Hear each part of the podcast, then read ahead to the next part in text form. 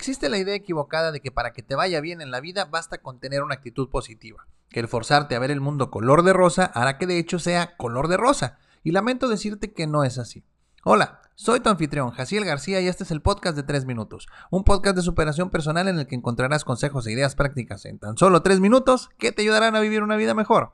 En el episodio de hoy hablaremos sobre cómo para que te vaya bien en la vida necesitas algo más que solo una actitud positiva. Comenzamos.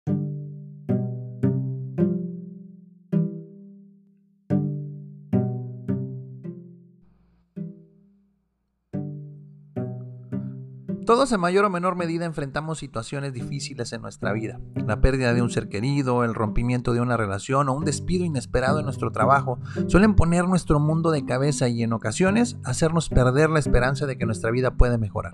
Algunos piensan que con solo tener una actitud positiva es suficiente para superar estas adversidades, pero una y otra vez se ha comprobado que se requiere más que eso para recobrar la compostura y rehacer nuevamente nuestra vida. Por esa razón hoy te quiero compartir tres cosas que necesitas desarrollar además de una actitud positiva. Número 1. Tu marco de pensamiento, mindset. Tu marco de pensamiento está compuesto por la serie de actitudes y creencias que definen la forma en que ves el mundo. Lo has formado a través de tu vida y de las experiencias que has vivido. Simplificando lo más posible, te puedo decir que hay dos tipos, uno fijo y otro de crecimiento. Y sí, tienes razón, el de crecimiento es el que debes desarrollar si quieres superar las dificultades con mayor facilidad.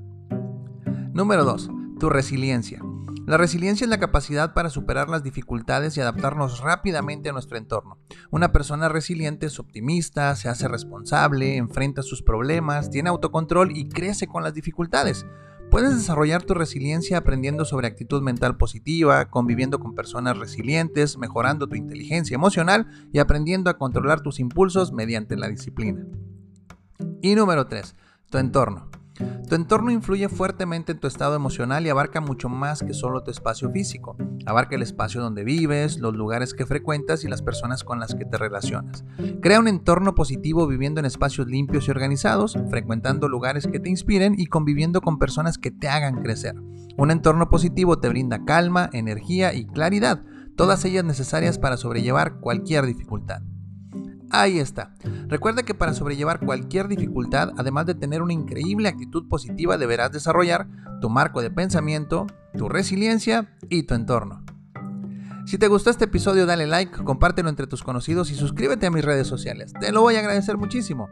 ¿Quieres una conferencia o taller en vivo o en línea llena de energía que deje a tus colaboradores motivados? Contáctame. Y si aún no tienes mi libro Motiva Acción, cómpralo en mi sitio web www.jacielgarcía.com. Se despide tu amigo Jaciel García y recuerda, lo primero que debes hacer para alcanzar tus sueños es despertar.